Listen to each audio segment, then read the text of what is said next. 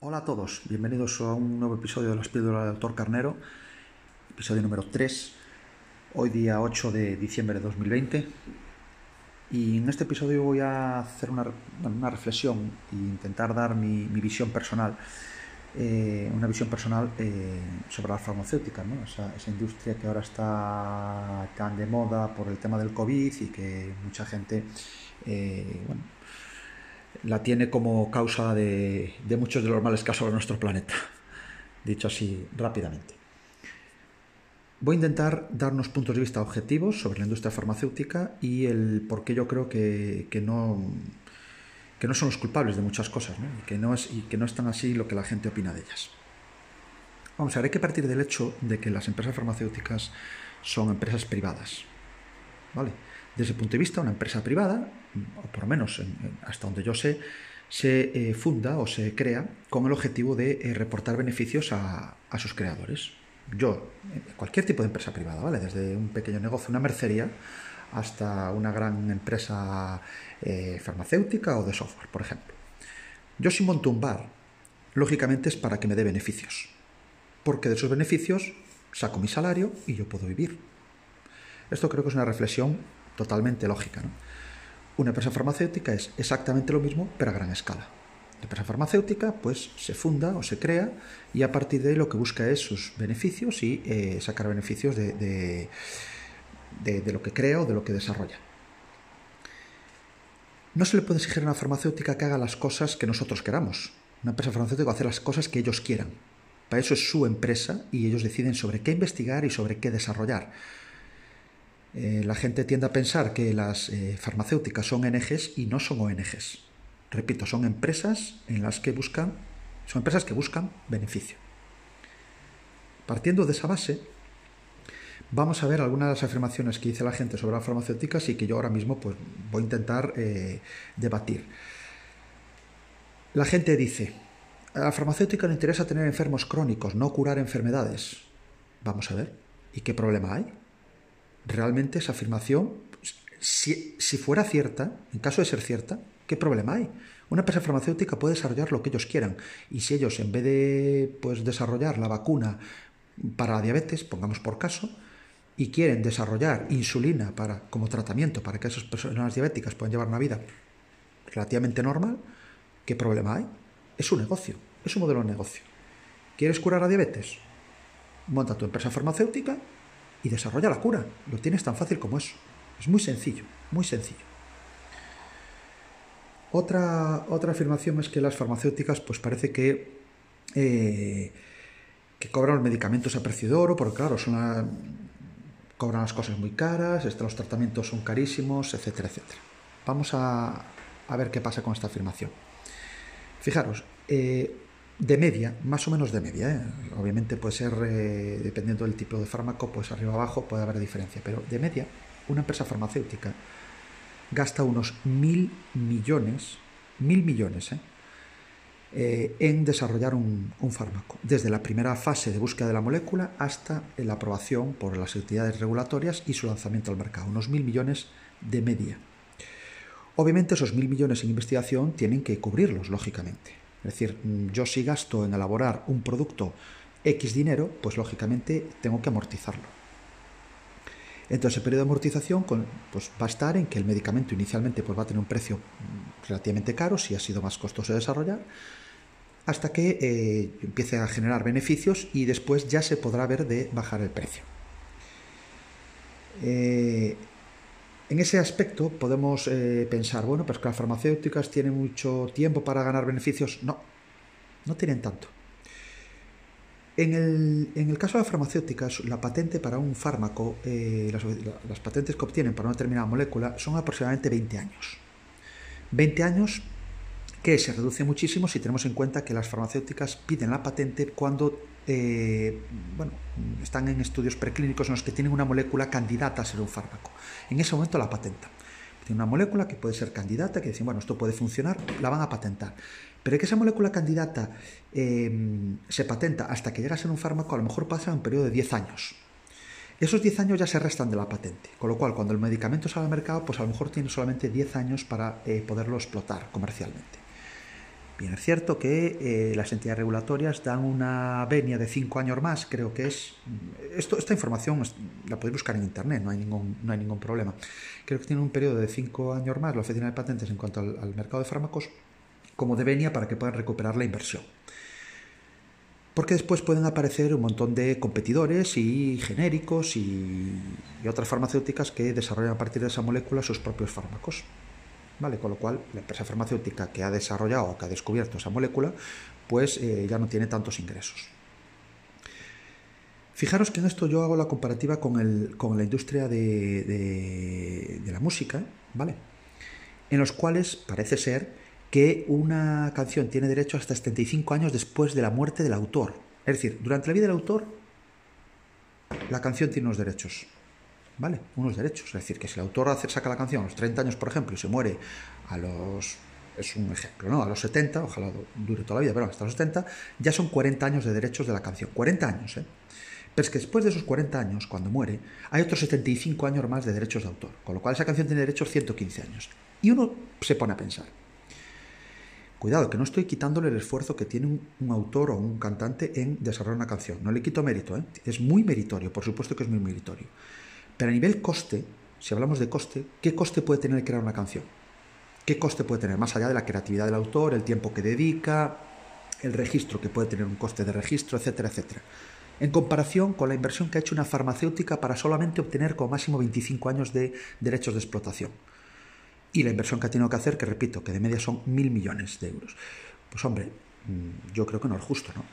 No es justo. Sin embargo, nadie eh, dice de los cantantes, es que los cantantes, bueno, sí, bueno, hay algunas voces que lo dicen, pero en general no se ataca tanto a, la industria musical en comparación con las denostadas farmacéuticas. Entonces hay que poner las cosas en contexto y yo creo que eh, la farmacéutica tendría que tener muchos más años de explotación a cambio de decir, bueno, tú tienes muchos más años para recuperar tu inversión, no te preocupes, estoy hasta 50 años o 60 años, pero obviamente si tienes más años para recuperar la inversión hay que intentar que el precio sea más equitativo. Eso es una cosa que se podría hacer, pero no puedes exigir que una farmacéutica que tenga, en el mejor de los casos, 15 años, quitando los 10 que ha tardado en desarrollar el, medicamento, que en 15 años eh, tiene que recuperar mínimo esos mil millones. Mínimo recuperarlos, mínimo. Y de ahí eh, sacar también beneficios. No le puedes pedir que ponga el fármaco barato porque a ti te dé la gana. Y vuelvo a lo mismo. ¿Que tú quieres, eh, que el medicamento es muy caro? Fácil, montas una farmacéutica, desarrollas el fármaco y lo regalas o lo pones a un euro y ya está. Y fíjate que, contento estaríamos todos, hacer una labor social y al mismo tiempo beneficia a la sociedad. ¿Que has gastado un montón de dinero por el camino? Bueno, pues eso es problema tuyo, pierdes el dinero, no hay ningún problema. Entonces en ese aspecto también hay que, hay que, tener, hay que tenerlo en cuenta. Otra cosa es que más o menos de media, de media también, todo depende, pero bueno, más o menos, eh, de cada, no sé, eh, 5.000 fármacos investigados o posiblemente investigados, o de cada 5.000 moléculas candidatas a, ser como fármacos, pues que pueden salir al mercado. 10, 20, exagerando. Eh, estoy hablando del total de las farmacéuticas. Es decir, que no es que cada molécula candidata a ser fármaco lleve un desarrollo de 10 años tras un fármaco, es que algunas se quedan por el camino. Es decir, yo tengo una molécula candidata, desarrollo, eh, hago investigación sobre esa molécula y a lo mejor se queda en una de las fases intermedias de, estudio, con lo cual pues no, he generado un fármaco, no he generado beneficio, he generado pérdida. Porque una molécula, primero, eh, cuando es candidata, está en una fase preclínica, donde se hacen estudios in vitro, estudios un poquito de, viabilidad de la molécula, etcétera, etcétera, antes de pasar a, las fases clínicas que se llaman.